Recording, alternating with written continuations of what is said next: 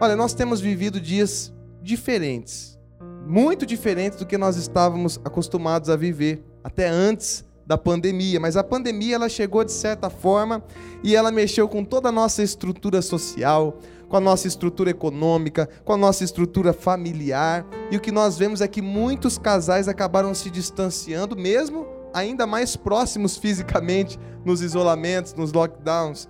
Muitos casais acabaram cedendo também à pressão e perderam a sintonia, gente. Sabe quando a televisão perde a sintonia que fica aquele chiado? aquela coisa insuportável, assim, shh, aquele chuviscado, tudo.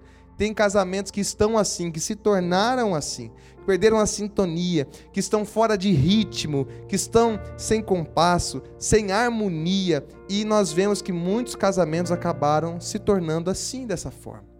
Como numa música, tanto aqueles instrumentos que são mais fortes como os instrumentos mais suaves, eles têm necessariamente que estar em sintonia para conseguir formar uma melodia perfeita, que tenha bastante harmonia.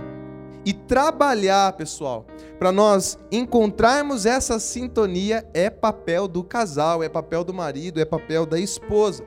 Então, eu quero ler com vocês o que está escrito lá em Amós, capítulo 3, verso 3, que na verdade vai ser o texto-chave para todo o nosso diálogo aqui essa noite. Eu quero convidar você a ler junto comigo o que está escrito. Vamos lá? Como andarão dois juntos se não estiverem de acordo? Como é que dá para a gente andar com alguém se você não está de acordo? Você quer ir para a direita, a pessoa quer para a esquerda. Você quer para frente, a outra quer para trás. Não tem jeito de andar com uma pessoa se você não estiver de acordo com ela. Então perceba como que a palavra de Deus é clara. É necessário que haja acordo para duas pessoas andarem juntas. Isso serve perfeitamente para o casamento. Não tem como cada um ter ali a sua própria sintonia e seguir em frente. A sintonia tem que ser a mesma. A sintonia entre o casal tem que estar alinhada. Se não for a mesma, é responsabilidade então do casal ajustar essa sintonia. E aqui surge a pergunta que nós nos propomos a responder aqui nessa noite. Nós precisamos responder essa pergunta: como ajustar a sintonia no casamento? Como ajustar a sintonia entre marido e mulher. Então, como seus pastores, nós queremos aqui nessa noite sugerir algumas atitudes para que o seu casamento volte a ser ou se torne de fato uma melodia de amor. Então, eu quero chamar aqui a pastora Eugênia e perguntar para ela, pastora Eugênia, qual seria a primeira atitude para a gente ajustar a sintonia no casamento? Fala para gente. Primeiro, atualizem o ritmo. Em outras palavras, você precisa respeitar a cadência do outro. Nem todo mundo anda no mesmo ritmo. Às vezes um pensa de uma forma, outro pensa de outra. A gente precisa entender, conhecer o outro. O que seria isso? É o tempo de, de ação, o jeito de assimilar as coisas. Pensando nessa mensagem essa semana, foi o dia de lavar a cortina lá em casa. E eu sei que se eu tivesse falado para o Éder assim, o Éder, lavei a cortina, pendura na sala ele não ia achar muito legal. Ele poderia fazer, mas ele faria um pouco emburrado, um pouco reclamando. Então, o que, que eu fiz? Na quarta-feira eu falei: Uau, a cortina está suja. Na quinta-feira, estou pensando em lavar a cortina amanhã. À noite eu falei assim: Amor, eu estou achando que eu vou lavar a cortina hoje. O que, que você acha de você pendurar a cortina amanhã, lá pelo meio-dia? Então, ele entendeu, captou a mensagem no tempo dele e ao meio-dia a cortina já estava na sala penduradinha e eu nem precisei falar mais uma vez. Tudo no seu tempo, o tempo dele. Eu poderia simplesmente dominá-lo e falar assim: olha, amor, que negócio é esse? A cortina está suja, eu preciso lavar, pendura lá. Mas tem, existe a cadência. Nem todo mundo pensa na, que aquela coisa que aquela situação é importante para aquele momento, porque nós somos pessoas diferentes. Um casal se compõe com pessoas com personalidades diferentes, mas que devem estar em acordo. Então, como diz Amós 3:3, como andarão dois juntos se não estiverem de acordo? Estar de acordo é o que? Uma harmonia de pensamentos. E para que isso aconteça, antes de mais nada, é preciso conhecer bem o outro conhecer com quem você vive. Isso não vem apenas do tempo que o casal está junto, porque muitas vezes nós vivemos juntos há 16, a 20, 30 anos e nós ainda temos muito a conhecer da outra pessoa. Não é o tempo, é o interesse. E nós precisamos estudá-los constantemente. Nós precisamos entender o que ele gosta, como ele reage a situações quando se sente pressionado, pressionada. E como vimos em esses tempos que nós estamos vivendo, são tempos que estão aflorando novas características que nós não estávamos acostumados antes dessa pandemia. E é um tempo de um conhecer novamente, conhecer como estão as reações. Agora eu quero falar com você sobre este obstáculo que nós temos quando nós vamos assumir essa postura diante do cônjuge. São as nossas emoções negativas. Quando nós olhamos para o outro e muitas vezes nós agimos de uma forma negativa, rígida, dura, porque nós estamos com o nosso mundo bagunçado. E nem sempre a gente vai tratá-lo da forma que ele merece naquele momento, mas de acordo com as nossas emoções. E isso pode causar uma interferência na hora da nossa comunicação. Pare um pouco agora, olhe aí no olho do seu cônjuge, olhe atentamente para ele agora. O quanto que vocês se conhecem? O quanto que você conhece o modo de agir, o modo de reagir do seu cônjuge? Isso é algo a ser estudado. Essa pessoa que está do teu lado aí é uma pessoa digna de estudo, não de interpretação. Você não, não tem uma pessoa que você pode interpretar as ações conforme as tuas vivências ou conforme o dia que você teve. A arte de conhecer é contínua. Continuamente você precisa conhecê-lo, conhecê-la. E o nosso cônjuge, então, precisa ser estudado, não interpretado. Eu me sinto muito valorizada quando eu percebo uma ação do meu esposo que revela que ele me estuda. Por exemplo, eu abstenho de doces. Eu não consumo açúcar todos os dias. Às vezes eu consumo açúcar uma vez por mês, às vezes cada 40 dias, ou numa ocasião específica, porque é algo que eu gosto muito. Mas se eu como todo dia, para mim não tem benefício nenhum. Para mim, eu preciso valorizar aquele momento que eu estou comendo um açúcar, um doce. Precisa ser algo precioso. E tem dias que eu quero, e meu marido sabe quais são os dias. O dia que eu estou irritada, o dia que eu estou muito cansada. Então, ele me estuda a fim de que ele saiba o momento que eu preciso comer doce. Então, lá em casa tem um lugar secreto, que é o lugar que ele esconde os doces. Então, não sei onde é, mas eu sei que toda vez que eu estou irritada, cansada, ele aparece com um doce e tudo se resolve. Todos os problemas se resolvem.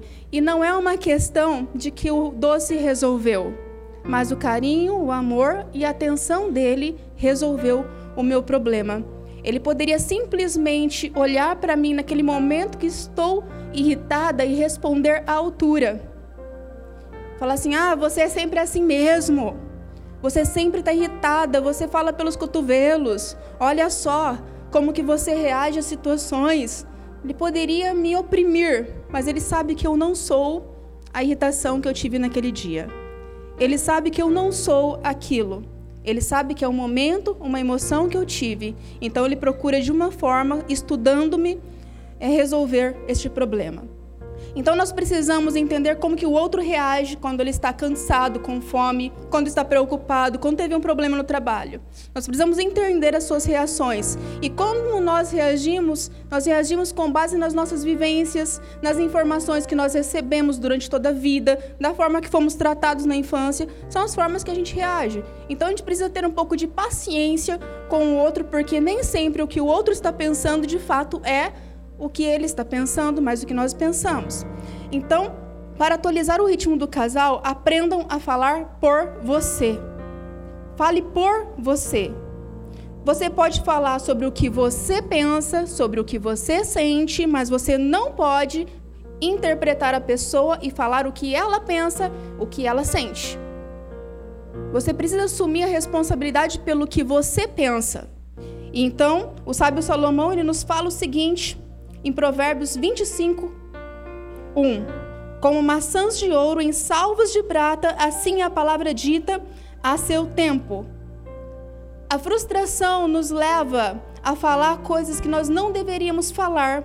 Então nós chegamos a perder o controle e nós partimos para o ataque da pessoa. E em contrapartida, o outro se sente no direito de atacar-nos novamente. E aí começa um conflito.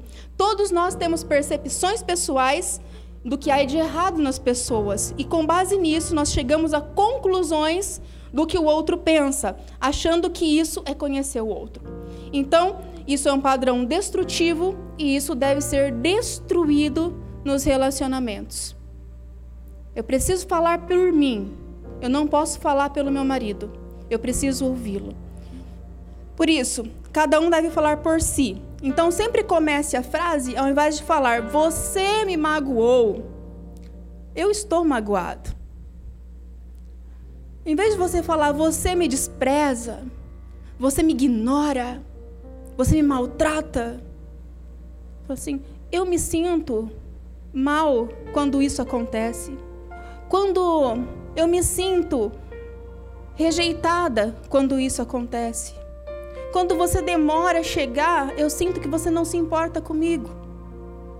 Não começando a palavra com você, mas sempre começando a fala com eu, como eu me sinto. Se você tem essa dificuldade de falar assumindo a sua voz na fala, talvez seja necessário você treinar o jeito de falar.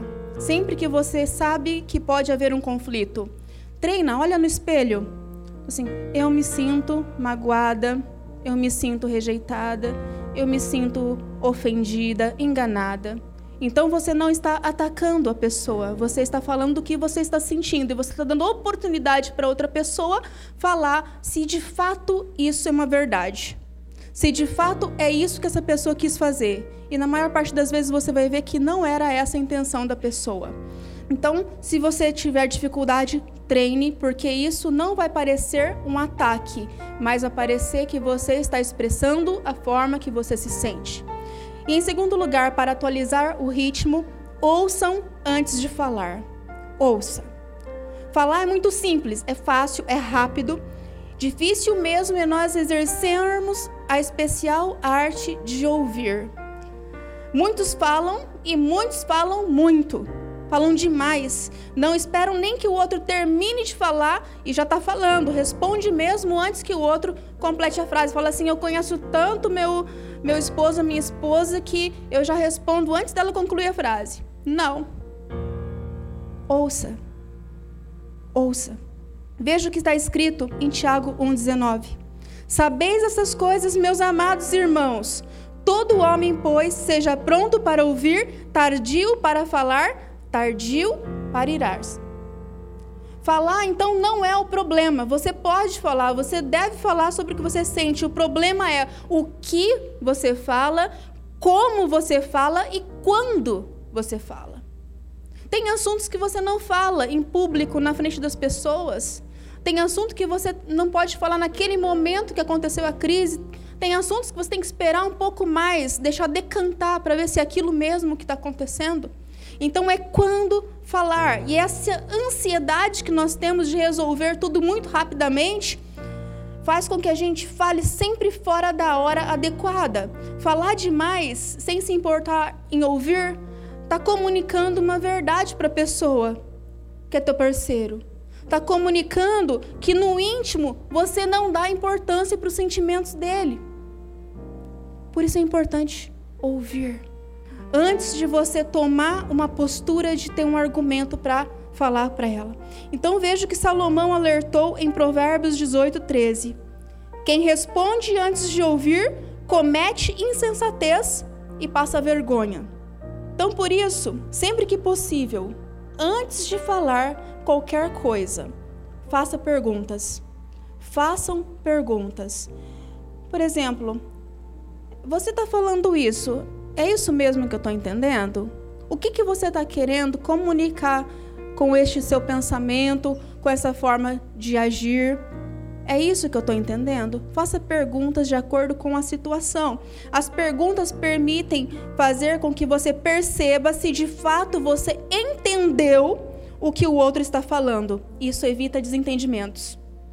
E ainda também é muito importante é que vocês não interrompam. Não interrompam a fala do outro.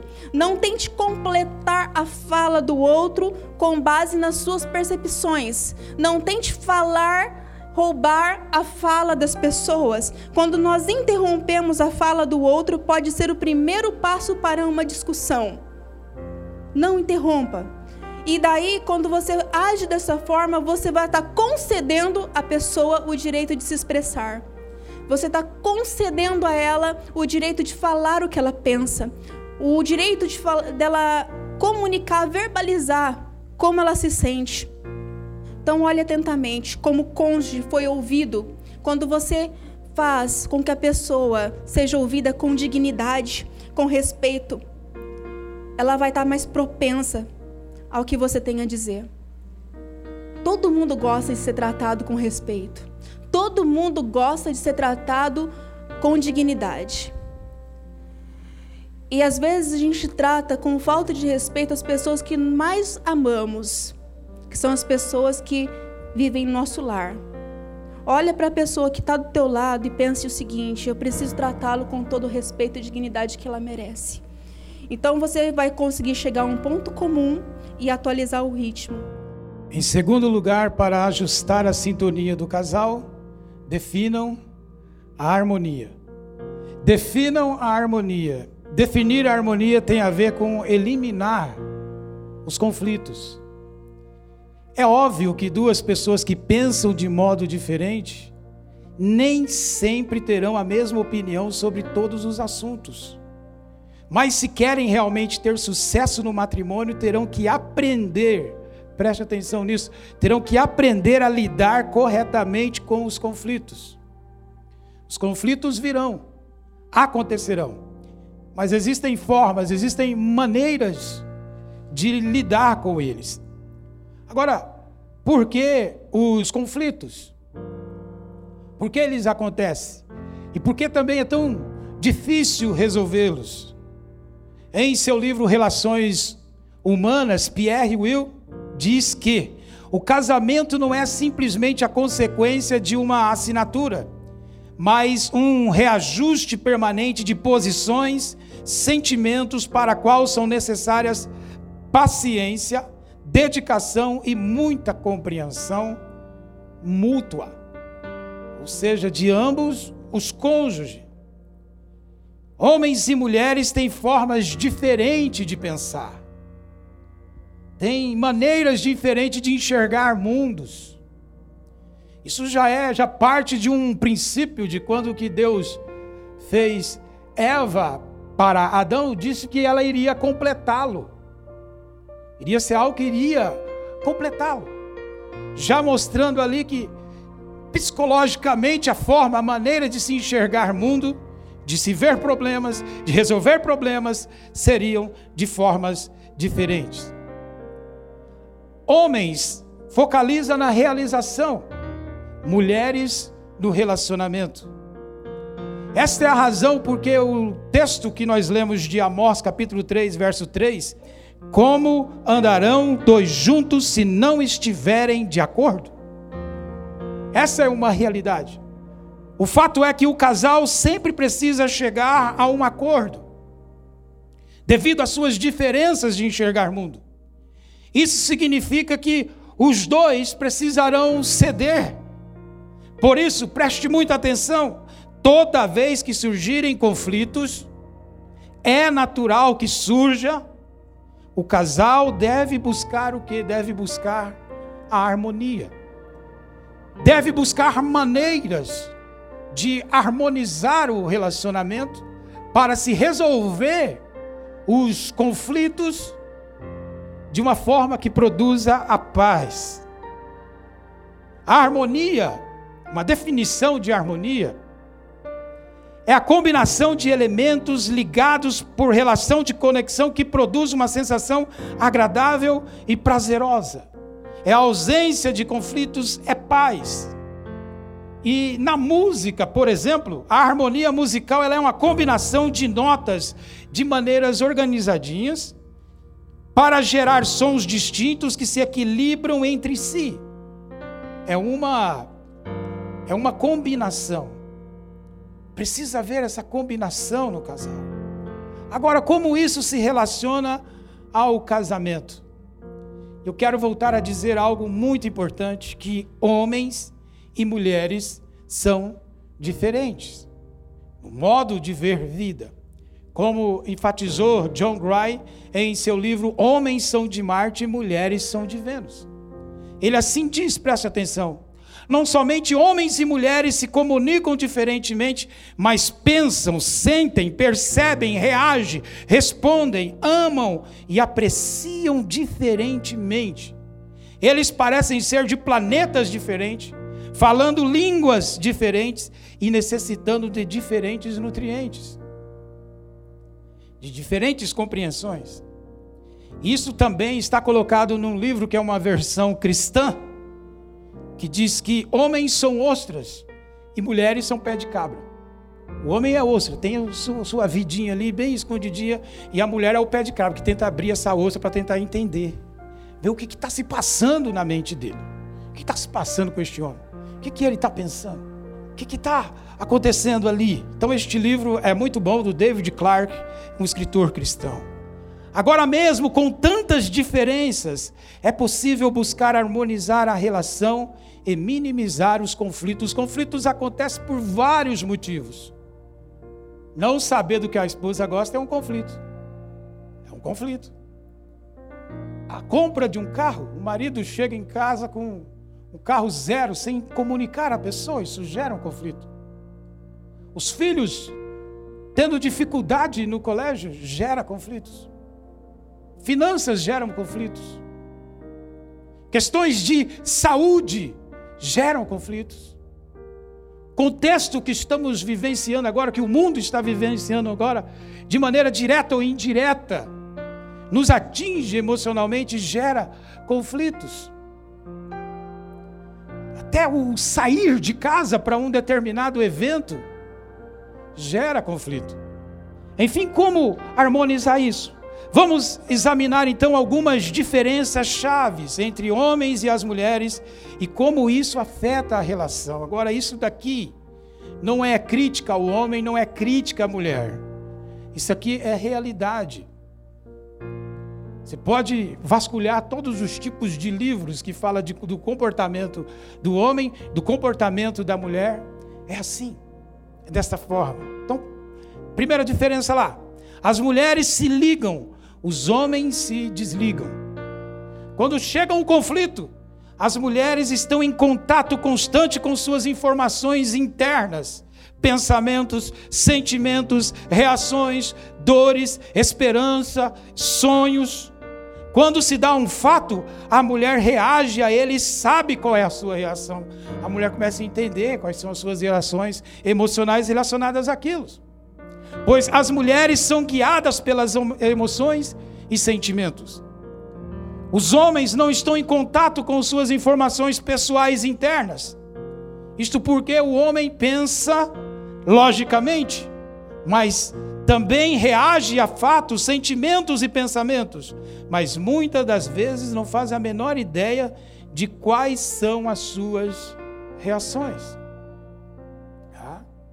Por quê? Porque o homem pensa de maneira lógica. É simples, você vê isso daí. O marido e uma mulher estão numa esquina e eles presenciam um acidente.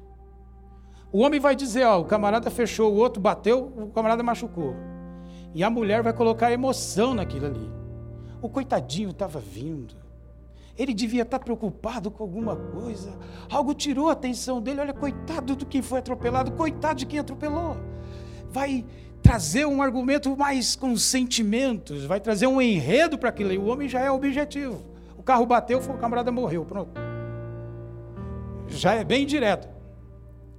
Então, os homens, quando chega, quando chega um conflito, eles pensam de maneira lógica.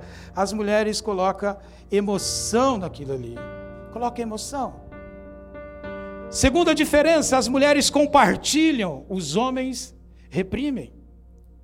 As mulheres não apenas sabem o que está lá dentro delas, mas compartilham de forma natural e espontaneamente. Já os homens, de maneira natural e espontânea, reprimem suas emoções pessoais. Eles ficam lá dentro, escondidos, onde ninguém pode ver ou acessar.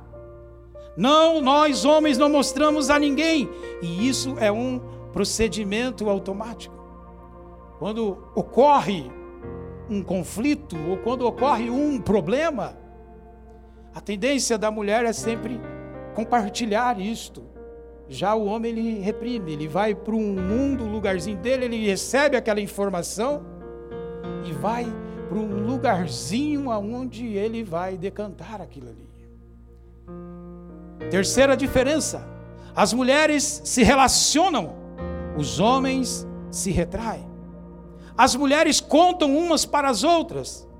Para a mulher relacionar está ligado com comunicação. As mulheres compartilham os sentimentos à vida. Os homens, quando muito, relatam os fatos objetivamente. Quando se tem um conflito, quando se tem um problema, a, a mulher ela vai, ela encontra uma, uma companheira, uma amiga, fala: Amiga, vem cá, tem um negócio para te contar. Aconteceu isso e isso comigo, e conta-se os detalhes. Os homens, você pergunta como é que você está, ele diz: Olha, estou bem. Ou deu algo errado aí, mas no fim tudo, tudo se resolve. Tudo se resolve bem, de, de maneira objetiva. Agora eu quero dizer algo importante aos maridos, diante de conflitos, diante de descontroles dentro de casa, da família, ouça a mulher, ouça marido, a mulher tem necessidade de ser ouvida com atenção e interesse. Olhando nos olhos, isso o Champman, no, no livro Linguagens do Amor, chama de qualidade de tempo. Tem a necessidade disto, de ser ouvida. Por isso, reaja quando ela estiver falando.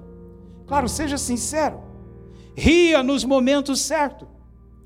Também sinta a dor e a decepção em suas palavras, ou seja, entre no assunto dela. Embora que para chegar num determinado lugar faz aquela volta. Mas vai lá, preste atenção. Se interesse pelo assunto dela. Ah, foi lá no, no salão, fez chapinha, se interessa. Se interessa, ficou bonito e tal. Entra no assunto, entra no assunto dela. Mulheres, esposa, preste atenção nisto.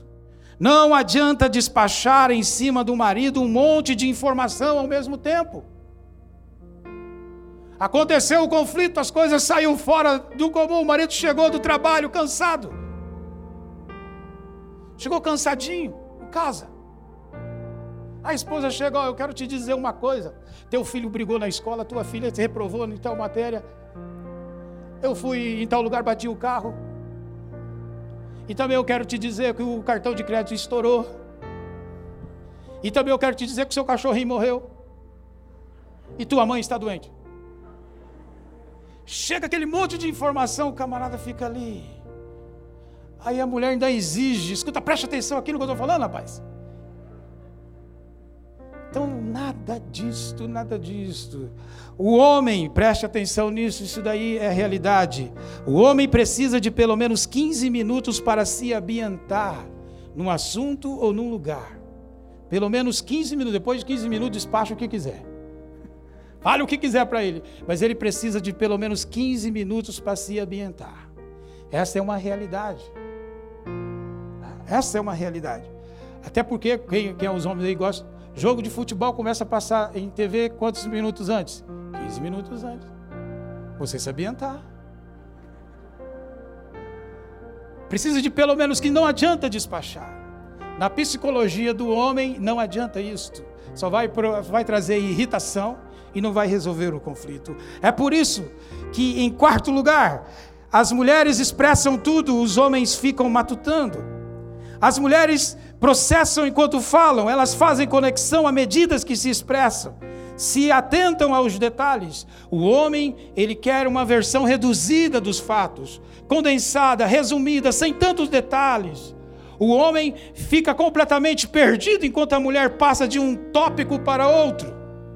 Eles ficam ruminando. Só depois de pensar muito e descobrir o que falar, decide se vão falar ou não a respeito do assunto.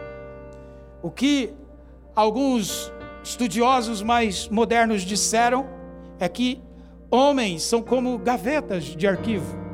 Sabe aquelas gavetinhas de arquivo? Ele vai colocando lá todas as informações. As mulheres é como o computador.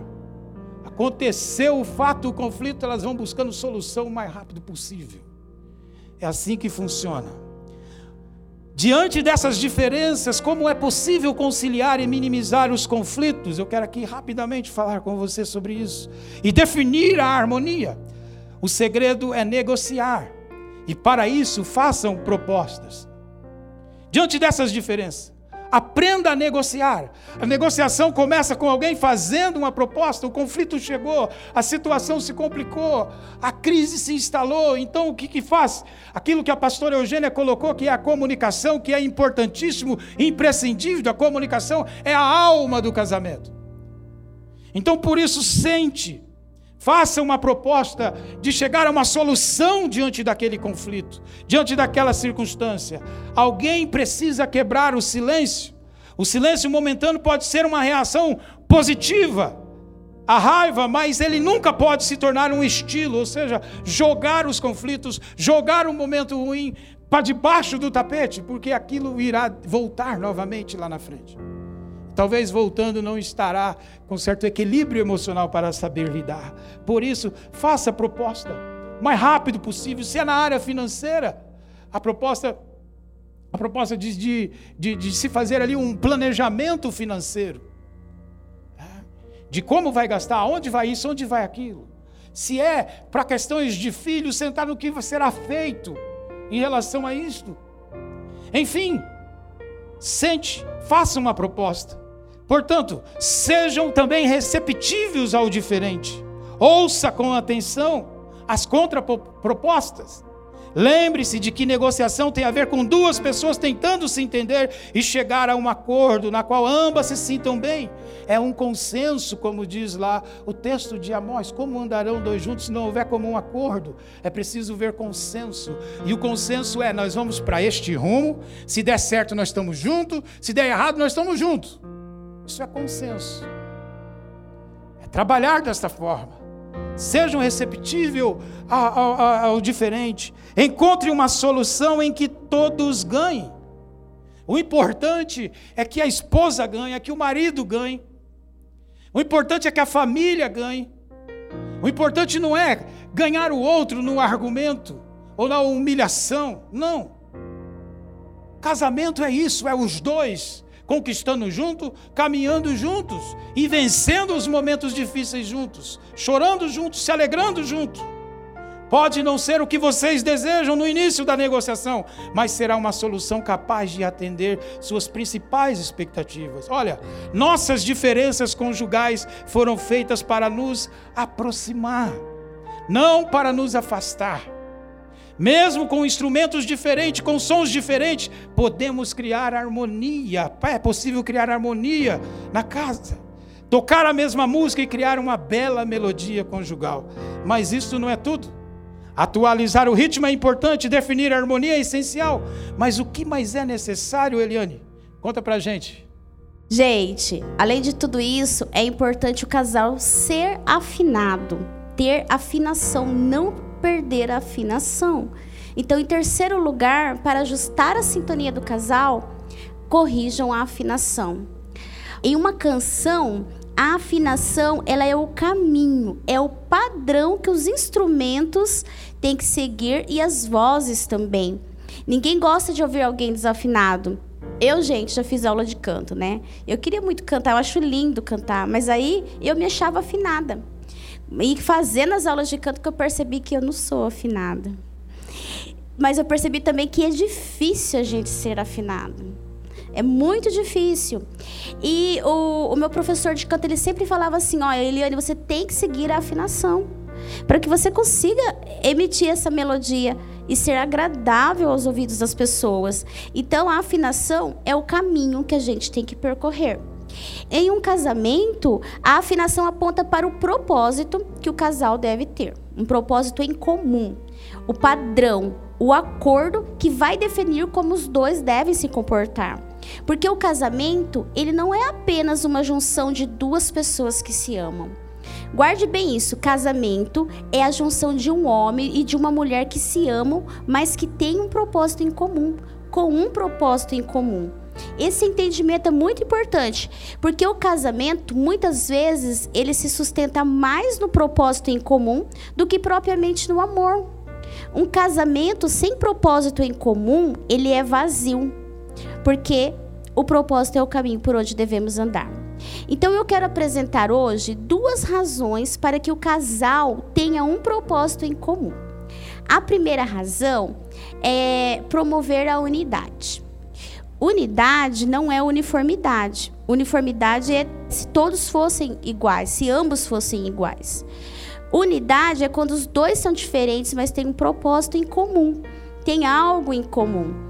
E o propósito, ele transforma um casal em parceiros, ele fortalece a cumplicidade. O propósito em comum, ele nos leva a abrir mão dos nossos gostos pessoais, das nossas vontades pessoais, da individualidade e fica mais fácil lidar com as diferenças, com os gostos pessoais e até com as crises. Quando a gente tem um propósito, a gente vai se guiar pelo propósito, tá? E também fica mais fácil de chegar a acordos, porque ambos pensam em alcançar o mesmo propósito. Então, gente, as tomadas de decisão do dia a dia, elas têm mais convicção. O dia a dia do casal fica mais leve porque eles estão sabendo onde eles querem chegar, tá? Todos os dois, os dois querem chegar no mesmo objetivo. Então, é, a gente precisa de um propósito. Veja lá no texto que nós estamos estudando, Amós 3,3, como o profeta Amós nos alerta sobre isso. Ele diz: Como é que duas pessoas podem caminhar juntas se não estiverem de acordo? Observe essa palavra acordo. O texto deixa claro que se a gente caminhar sem acordo, sem um propósito, a gente não vai conseguir caminhar junto. Um vai para um lado, outro vai para o outro. Um vai para um caminho, outro vai para o outro e o casal não chega a lugar nenhum. Então eu gostaria que vocês pensassem, como casal, vocês têm caminhado juntos com um acordo, com um propósito em comum, ou está cada um tentando ir para um lado e não estão chegando a lugar nenhum? Quando os dois têm o mesmo propósito, um fortalece o outro. Um motiva o outro a continuar mesmo diante das dificuldades. E a segunda razão para a qual a gente tem que ter um propósito em comum é cumprir a vontade de Deus. Deus, ele não une é, apenas um casal para satisfação pessoal, para satisfação emocional, social, sentimental ou carnal do homem e da mulher. Deus une um casal para que haja o cumprimento de um propósito estabelecido por ele. Deus une propósitos. Aliás, ele não só une propósitos, Deus sempre age por propósito. Olha o que diz Provérbios 16, 4. O Senhor faz tudo com um propósito, até os ímpios para o dia do castigo. Tudo que Deus faz tem um propósito. Deus age por propósito. Pensando em casamento, um exemplo legal é Maria e José. Por que, que Deus uniu Maria e José? Porque ele tinha um propósito de trazer Jesus ao mundo. Então ele uniu Maria, em quem ele achou graça, a José, que era da linhagem de Davi, que era da tribo de Judá e que seria o cumprimento da promessa em relação ao Messias. E esse relacionamento, esse casamento de Maria e de José, ele glorificou a Deus porque cumpriu o propósito de Deus. Então eu acredito que essas duas razões, né, é, que eu apresentei aqui já são suficientes para a gente decidir ter um propósito em comum em nosso casamento. São razões suficientes. E um propósito em comum, ele engloba valores e estratégias de como alcançá-lo. Os nossos valores serão sempre os valores do reino de Deus. Sempre. Os nossos valores devem ser, como cristãos, sempre os valores do reino de Deus que estão firmados no amor, no respeito, na valorização do outro. E as estratégias né, em cada passo que nós vamos dar rumo ao nosso propósito, elas serão definidas passo a passo. Agora, algo que deve ficar bem claro para a gente é que o propósito do casal não deve ser apenas a realização financeira, social. O propósito do casal deve cooperar para o propósito eterno de Deus. O nosso propósito coopera com o propósito de Deus tá? E qual que é o propósito de Deus então? Se o nosso propósito coopera com o propósito de Deus, a gente precisa ter bem claro qual é o propósito de Deus. E o propósito dele é construir para si uma família eterna. Olha o que diz Efésios 1:5. Em amor nos predestinou para sermos adotados como filhos por meio de Jesus Cristo, conforme o bom propósito da sua vontade. Então, se ele nos predestinou para sermos filhos dele, todos nós filhos, nós somos a família de Deus.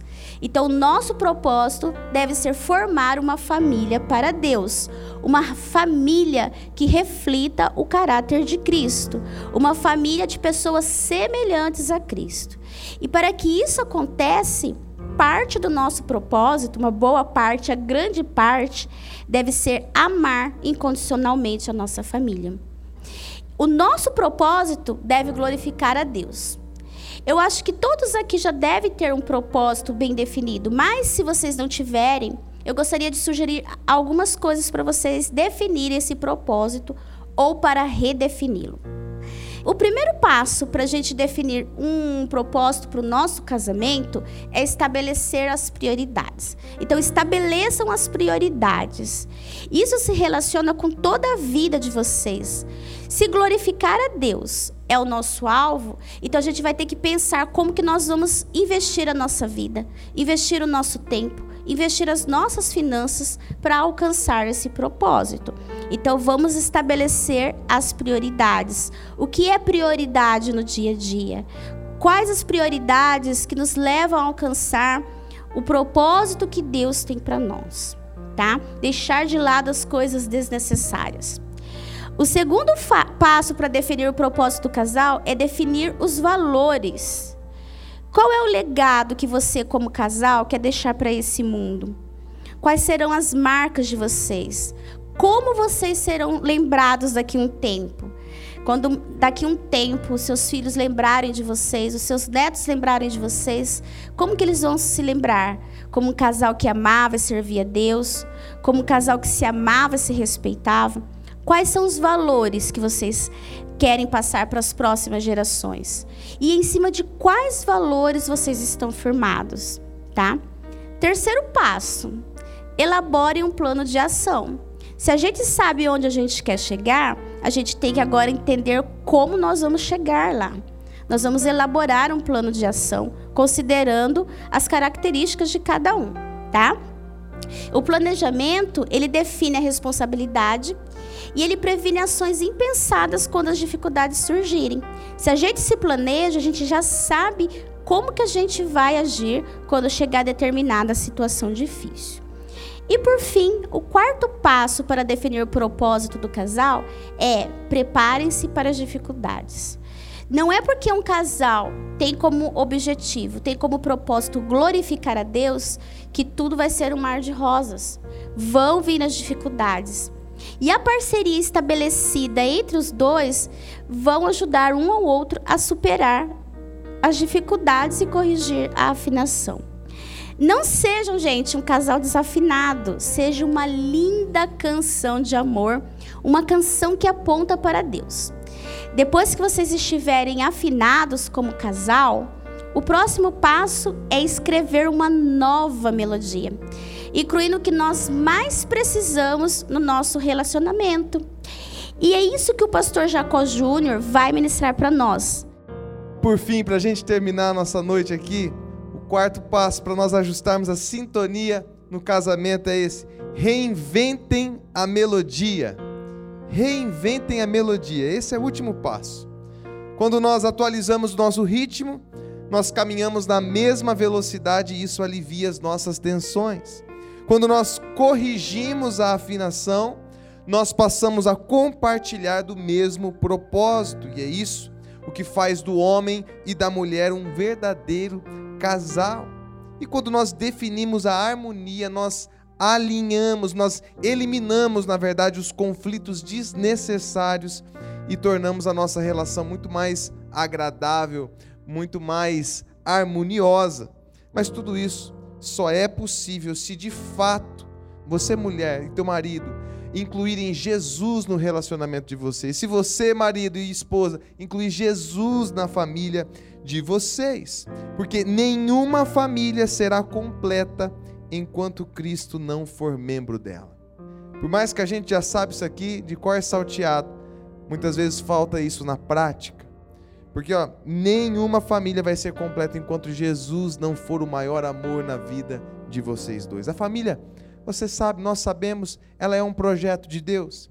Ela foi a primeira instituição criada, a primeira instituição divina, e ela foi criada primeiro para a glória de Deus e a família, em segundo lugar, foi criada para nossa felicidade, para ser um local de, de segurança, de apoio. Por isso que se o casal quiser ajustar a sintonia, ele precisa reinventar a melodia e a gente só consegue fazer isso construindo um relacionamento verdadeiro com Jesus, meus irmãos. Então, eu quero ler pela última vez o texto de Amós, capítulo 3, como andarão dois juntos se não estiverem de acordo? Como é que vai andar junto se não tiver de acordo? Tem que estar tá de acordo, tem que estar tá sintonizado um com o outro. Mesmo quando nós conhecemos muito bem a nós mesmos, mesmo quando nós conhecemos muito bem o nosso cônjuge e sabemos que nós temos que estar de acordo um com o outro, só é possível viver essa realidade de um casamento feliz, sintonizado e realizado com Jesus, incluindo Jesus, porque é Ele que nos capacita a ceder, e no casamento você vai ter que ceder, você sabe disso, você vai ter que ceder muitas vezes. É só Jesus que nos capacita a perdoar, porque você vai ter que perdoar muitas vezes no casamento, não tem jeito. É só Jesus que nos capacita a abrir mão para que haja um comum acordo. Jesus ele nos ajuda a viver por princípios.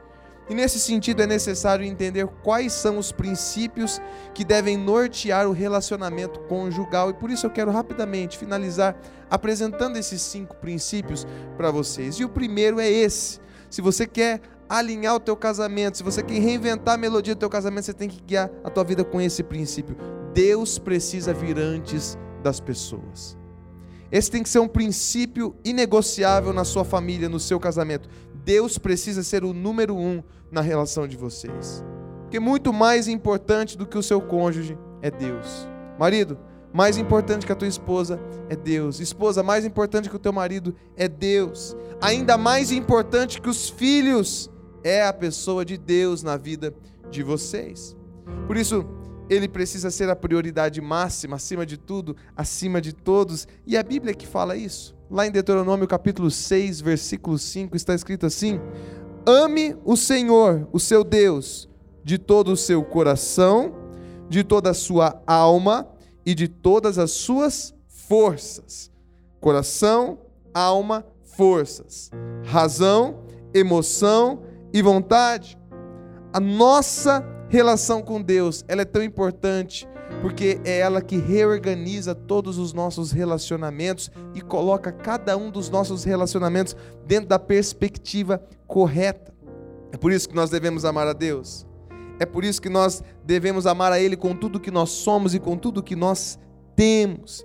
Nós devemos fazer de Deus o nosso maior amor e descansar e crer que Ele vai cuidar de todos os nossos amores. O que é importante destacar aqui nessa noite é que quanto mais amamos a Deus, mais amamos nossa família e mais forte ficam nossos relacionamentos interpessoais. Essa aqui que é a grande verdade. Essa é uma verdade que você, casal, precisa refletir aqui nessa noite. Precisa registrar isso dentro do seu coração. Quanto mais você ama a Deus, quanto mais você dedica a tua vida a Deus, mais forte vai ficar o teu relacionamento com a tua esposa, mais forte vai se tornar o seu relacionamento com o seu marido, mulher. Quanto mais você ama Deus, mais você vai ser capaz de cuidar e de amar da sua família. Quando você faz de Jesus o seu maior amor, Ele cuida do seu casamento. Quando você faz de Jesus o seu maior amor, Ele cuida dos seus filhos, Ele cuida da sua casa, Ele cuida do seu emprego, Ele cuida da sua vida por completo. Mas ainda um segundo princípio que você precisa guardar e, e usá-lo para guiar a sua vida é esse: o cônjuge precisa vir antes dos filhos. O cônjuge precisa vir antes dos filhos, sabe, meus irmãos? Lá em casa, eu tenho dois filhos, você sabe. A Liz, de dois anos, e o Ben, de quatro meses. E eu posso testemunhar aqui que a nossa vida mudou drasticamente depois da chegada dos nossos filhos. E eu vejo lá em casa agora, eu e a Maíra, nós temos muito mais dificuldade de termos os nossos tempos sozinhos, nossos tempos juntos, especialmente nesses primeiros meses de vida do bem, que ainda depende da mãe exclusivamente, completamente. Então, nós temos muita dificuldade com isso, mas nós temos nos esforçado. E sabe o que nós temos feito? Nós temos tentado sempre arrumar um jeito, pelo menos a cada 15 dias, para a gente arrumar algum avô que está com boa vontade para ficar com os nossos filhos, pelo menos uma hora e meia, duas horas que seja, especialmente na sexta-feira, na hora do almoço, para a gente poder sair só eu e ela. Então a gente vai para algum cantinho ali no centro mesmo, mas pelo menos para a gente ter esse tempo, para a gente andar de mão dada, para a gente olhar um, um no olho do outro, para comer alguma coisinha junto, para não ter aquela preocupação dos filhos. Nós temos nos esforçado para fazer isso. É difícil, pessoal? É difícil. Porque não é fácil não ter dois filhos, ainda mais tão próximos, um ano e onze meses de diferença um do outro. É difícil, mas Deus tem nos capacitado. E é essencial que nós façamos isso, que nós colocamos dentro da perspectiva correta o fato de que o cônjuge precisa vir antes dos filhos esse é um princípio essencial. Se você não fizer isso dentro do seu casamento, se você não priorizar o seu cônjuge como prioridade acima dos seus filhos, você vai destruir o seu casamento. E por consequência, você vai acabar afetando drasticamente a vida dos seus filhos. E sabe de uma coisa? O maior presente que você pode dar para o seu filho é o fato de você amar a mãe deles é o fato de você amar o pai deles, é o fato de você, de você casal, amar um ao outro. Esse é o maior legado que você pode deixar para o seu filho. Por isso, invista no seu casamento, no seu relacionamento um com o outro. Mas ainda tem um terceiro princípio. E o terceiro princípio é esse: os filhos precisam vir antes dos amigos. Primeiro é Deus, depois o seu cônjuge, depois os seus filhos. E não o contrário. E os amigos ficam lá para depois, depois dos filhos. Porque, sabe, nós temos a tendência de tratar as outras pessoas, especialmente os nossos amigos, com muita gentileza, com muita educação, com muito respeito. Aquela, a, gente, a gente fala da maneira toda devida, toda educada, mas quando chega em casa com os nossos filhos, a gente já chega gritando, a gente já chega colocando ordem nas coisas, de forma impaciente, com raiva muitas vezes, de forma indelicada, mas isso é uma inversão de valores. Agora, os nossos amigos merecem o nosso respeito, não merece? Merece. E a gente tem que tratar os nossos amigos bem, tem que tratar os nossos amigos bem, mas os nossos filhos são mais importantes do que os nossos amigos. E mais, os nossos filhos são mais importantes que os nossos parentes e familiares. Familiares fora da casa, os pais, os irmãos, os cunhados, etc. Aí você pode nomear um punhado de coisa. Seus filhos são mais importantes. Então nós não temos o direito de usar o nosso tempo para dar atenção aos nossos amigos ou qualquer outra pessoa, se nós afirmamos que nós não temos tempo para ficar com os nossos filhos. Está errado isso. É uma inversão de valores. E é um fato, meus irmãos. Aqueles que não cuidam da sua própria família estão em total descompasso com o projeto de Deus. E eu quero te mostrar como isso é verdade. Veja o que, que Paulo disse ao jovem Timóteo, em 1 Timóteo capítulo 5, verso 8. Paulo diz assim: veja que palavra dura ele diz. Mas se alguém não tem cuidado dos seus e principalmente dos da sua família, negou a fé e é pior do que o infiel. Veja que palavra dura. Um tapa na nossa cara muitas vezes. Meus irmãos, nós não podemos sacrificar os nossos relacionamentos, o nosso relacionamento com os nossos filhos, para dar mais atenção às pessoas de fora. Nós não podemos fazer isso. Nenhum sucesso, nenhuma carreira profissional vale você deixar os seus filhos Nenhum sucesso vale a pena quando o preço é você sacrificar o seu tempo com os seus filhos. Os pais precisam entender que é necessário investir o melhor do seu tempo, investir o melhor dos seus recursos na vida dos filhos. E eu confesso que eu tenho tentado fazer isso. Tenho tentado dar o meu melhor nisso. A minha rotina é bem corrida aqui na igreja, mas eu tenho uma coisa que eu não negocio é o meu tempo com a minha família. Eu não negocio a minha folga na sexta-feira. Eu não negocio com nada. Eu, é 100% com eles. Eu tenho que estar com eles. Todos os dias eu tomo café da manhã com minha família. Eu almoço com eles. Eu janto com eles. Eu poderia almoçar aqui na igreja, sem problema nenhum. Seria até mais cômodo, mais econômico e mais fácil para mim. Mas eu quero aproveitar todo o tempo que eu tenho disponível para estar com eles, para brincar com eles, para olhar nos olhos da minha esposa. Então à noite quando eu chego em casa, depois de ter aqueles 15 minutos para se ambientar, para tomar um banho, eu fico com o bem, eu brinco com ele, eu também dou uma atençãozinha para Liz, mas depois nós invertemos, a Maíra pega o bem e eu então cuido da Liz, eu levo ela para o quarto, eu conto uma história bíblica para ela e ela gosta que eu conto, eu vou interpretando as histórias, ela fica doida. E aí então eu tenho um momento de oração com ela e ela vai lembrando dos pedidos, ela fala cocó e ela põe a mão na barriga, que é para orar pela saúde do vovô Jacó. E então eu canto as músicas algum tempo atrás eu estava cantando bastante aquela música assim, Deus está aqui, aleluia. E ela todo dia queria que eu cantasse essa mesma música. Até o dia, meus irmãos, só abrindo um parênteses aqui, que eu fui inventar de cantar o hino nacional. Filho, eu vou te ensinar o hino nacional. Agora, gente, se eu não cantar o hino nacional inteiro, todo dia para essa menina dormir, eu não tenho sossego. E ela fica assim, papai, papai, can, can, can, que é can é canta, né? É. Uh, Daí eu falo, ah, filha, Deus está aqui. Não, não, não, não, não, não. É, daí eu, ouviram dois. Aí ela racha o bico. É, é isso, gente. Não tem, não tem nada melhor do que isso. Não tem nada melhor do que isso. E eu quero fazer isso na vida da minha filha porque eu quero impactar ela. Eu quero que ela tenha boas lembranças de que o pai dela tinha tempo com ela para contar histórias, para cantar com ela, para orar com ela. Isso é uma coisa que nós precisamos fazer e eu motivo você a fazer o mesmo. Valorize os seus filhos. Quarto princípio que deve guiar o seu casamento é esse: as pessoas devem vir antes das coisas. As pessoas devem vir antes das coisas. Nós vivemos numa sociedade tão consumista, tão materialista, que nós acabamos nos tornando assim também, invertendo as nossas prioridades. Mas o nosso esquema de prioridade, ele deve ser o seguinte que eu quero apresentar para você. Primeiro, adorar a Deus. Segundo, amar as pessoas e terceiro, usar as coisas. O problema é que muitas vezes nós nos esquecemos de Deus, nós amamos as coisas e nós usamos as pessoas. Então, quando nós colocamos as coisas no lugar de pessoas, nós nos tornamos insensíveis e nós nos afastamos do projeto de Deus. O problema é que tem pessoas que, infelizmente, acabam tendo mais cuidado com as coisas do que com a sua própria família. Tem pessoas que são mais zelosas com o seu carro. Não pode ver um dia de folga ou um sábado à tarde que vai lá fazer pretinho no pneu do carro, que vai lavar o carro, que cuida da casa mais do que os próprios filhos, que cuida dos objetos pessoais, dos bens materiais mais do que os integrantes da própria família. E sabe, lá em casa, eu e a Maíra, a gente tem um combinado. A gente fez esse combinado meio que recente, assim. Nós decidimos que nós vamos cuidar das nossas coisas. Nós decidimos que nós vamos zelar do, da, da, nossa casa, do nosso carro, de tudo aquilo que nós temos. E nós vamos ensinar os nossos filhos a fazer isso de forma rígida, sim. Mas nós não vamos ficar de picuinha. Se eles estão brincando e se está bagunçando a sala. E se quebrou alguma coisa enquanto estava brincando? E se derramou alguma coisa no sofá?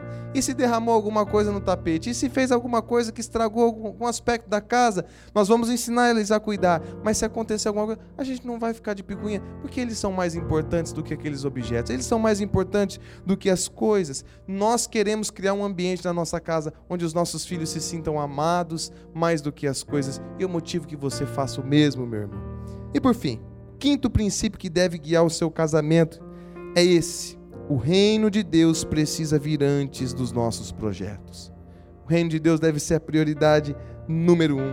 Muitos tratam o reino de Deus apenas como um setor da vida, como uma religiosidade, como uma espiritualidade, mas não tratam o reino de Deus como uma prioridade. Por isso eu quero ler o que está escrito lá em Ageu, capítulo 1, versículo 6. Esse texto diz o seguinte: ele fala exatamente o que acontece com as pessoas que não priorizam Deus na sua vida. Semeiam muito e colhem pouco. Vestem-se, mas não se aquecem. Comem, mas não se satisfazem. E o salário que recebem colocam-no num saco furado. É isso que acontece quando você não prioriza Deus na tua vida. Você pode semear, você pode se vestir, você pode comer, você pode ter um salário bom, mas a coisa não vai para frente. A coisa não prospera. Nós precisamos compreender, meus irmãos, que o reino de Deus precisa ser a nossa prioridade. Nós precisamos compreender que a igreja de Jesus, que o nosso relacionamento com Cristo precisa ser a nossa prioridade. Nós temos que investir as primícias dos nossos recursos. Nós temos que investir as primícias do nosso tempo com o reino de Deus, porque assim o nosso relacionamento vai estar sintonizado um com o outro. Porque assim os nossos filhos vão estar crescendo dentro de uma estrutura saudável que vai ajudá-los a compreender que de fato o que vale a pena nessa vida é Jesus. Eu quero concluir então apresentando de forma extremamente objetiva três passos para você dar, para você redefinir, para você reinventar a melodia no seu casamento. O primeiro passo é esse: escolham a direção de Deus para as ações do casal. Escolham a direção de Deus para as ações do casal. Se vocês querem dar certo na vida, se vocês querem ter uma família unida, uma família próspera, façam isso. Escolha a direção de Deus. Porque pode ser que você vai sofrer, pode ser que você vai ter provações, pode ser que você vai ter dificuldades, mas tenha certeza de uma coisa: você vai viver o melhor de Deus na tua família. Segundo passo, escolham os objetivos de Deus para comandar a vida do casal. Não são os seus objetivos que devem comandar a vida de vocês, são os objetivos de Deus.